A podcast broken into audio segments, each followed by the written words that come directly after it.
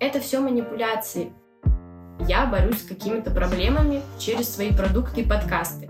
Невероятная приманка для мозга. Bienvenue à Paris. Чем докажешь? Je suis étudiant. Чем Где же мои евро? докажешь? Je travaille dans le marketing et j'ouvrais une agence à Paris. Всем привет! С вами Наташа Панфилова, а вы в моем подкасте «Чем докажешь?». Этот подкаст о научных исследованиях, которые позволяют моему блогу и бизнесу кратно расти. И, конечно же, о моем опыте. И сегодня я поговорю с вами про одно интересное исследование, которое показало то, как можно обмануть наш мозг, как можно нами манипулировать, что существенно повышает продажи из-за одного маленького действия, вообще не очевидного для вас. И, конечно же, я хочу с вами поделиться этим как можно скорее, чтобы вы лично понимали и отслеживали манипуляции, которые проводятся на вас, и могли манипулировать сами. Потому что манипуляции — это круто, их используют все. Главное — делать это этично и на благо общества.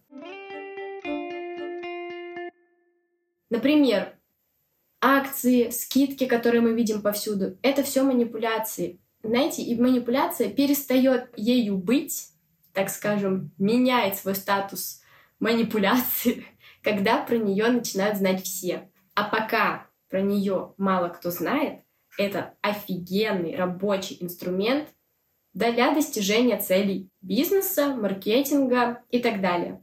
И почему я говорю, что их важно и можно и круто использовать, и не надо этого стыдиться, потому что мы как маркетологи продвигаем какие-то важные вещи, которые помогают людям. К примеру, я позвала вас на этот подкаст, используя эту манипуляцию. Зачем? Чтобы больше из вас узнало про науку, про маркетинг, про эту же манипуляцию. Зачем? Вы сможете в итоге контролировать себя, тратить меньше денег впустую, и в итоге ваша жизнь становится существенно лучше и качественнее. Таким образом, я борюсь с какими-то проблемами через свои продукты и подкасты. И это круто. И свою манипуляцию я задействовала этично. И сейчас я про нее расскажу. Был такой интересный эксперимент. Да, мне важно. Мне важно начать с эксперимента, потому что это интересное знание из научного исследования, из статьи, ссылку на которую я обязательно ставлю вам в описании. Так вот, возвращаемся.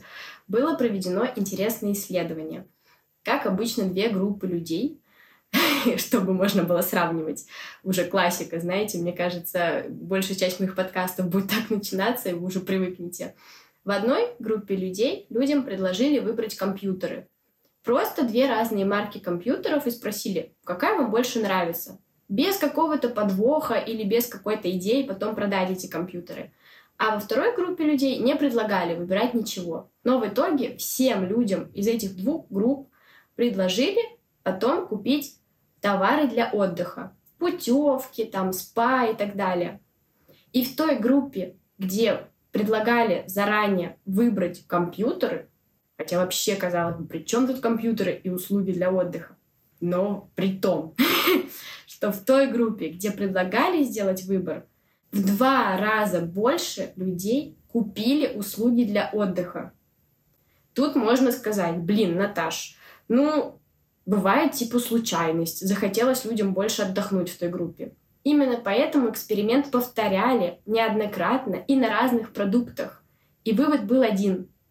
Там, где люди взвешивают какие-либо альтернативы перед покупкой, эти люди более склонны к покупке в итоге. Причем даже если альтернативы, которые не взвешивают заранее, то есть делают выбор, вообще не связаны с самой покупкой. И этот вопрос мне стал очень интересен. Я начала его изучать дальше и раскручивать. И узнала, что у мозга есть целый определенный механизм взвешивания альтернатив.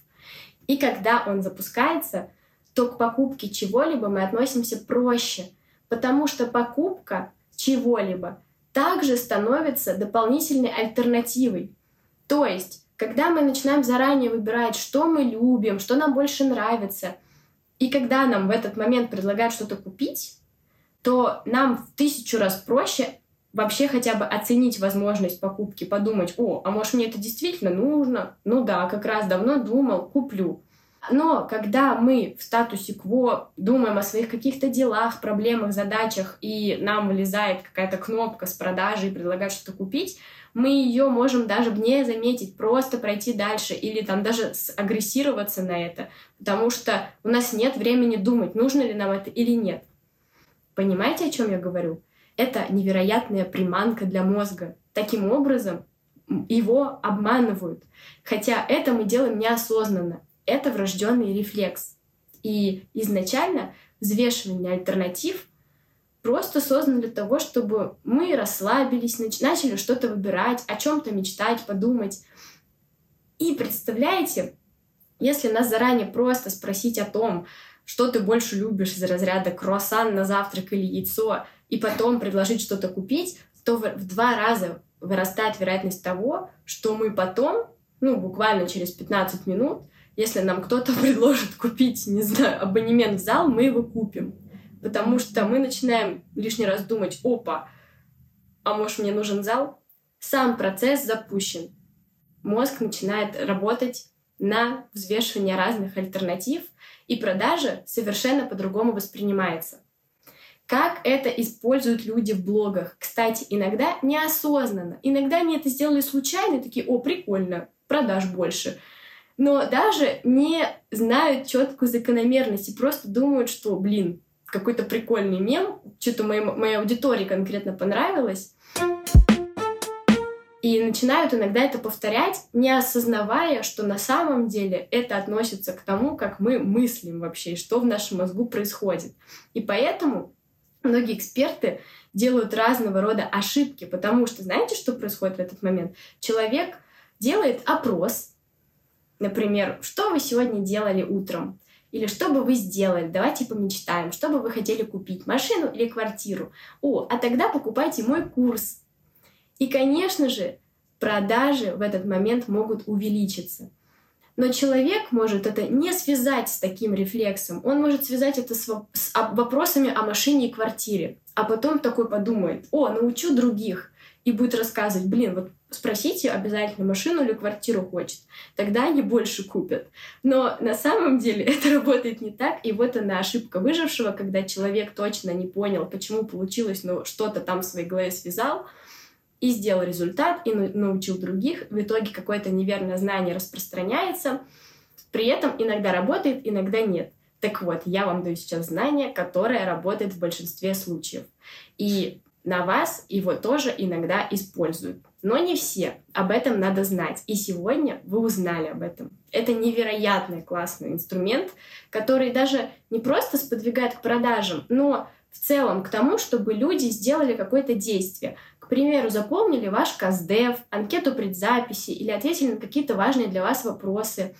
Но им надо задать какой-то осмысленный, интересный вопрос, чтобы они что-то повыбирали.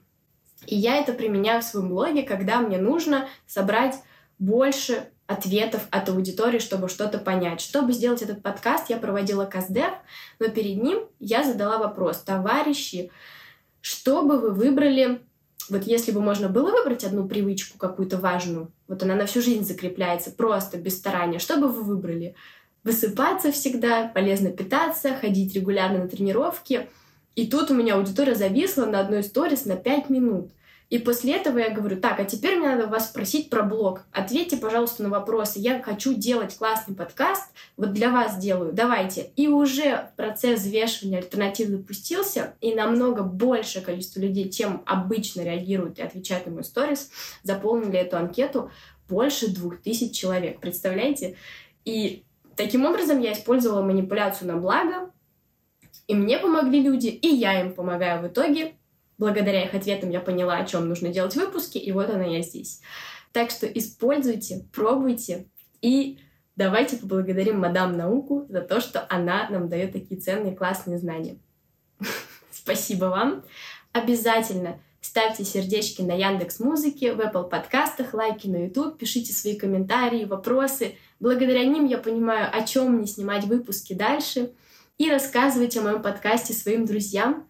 Пусть как можно больше людей узнают о том, что такое по-настоящему глубокий маркетинг. До встречи в Париже. Пока-пока.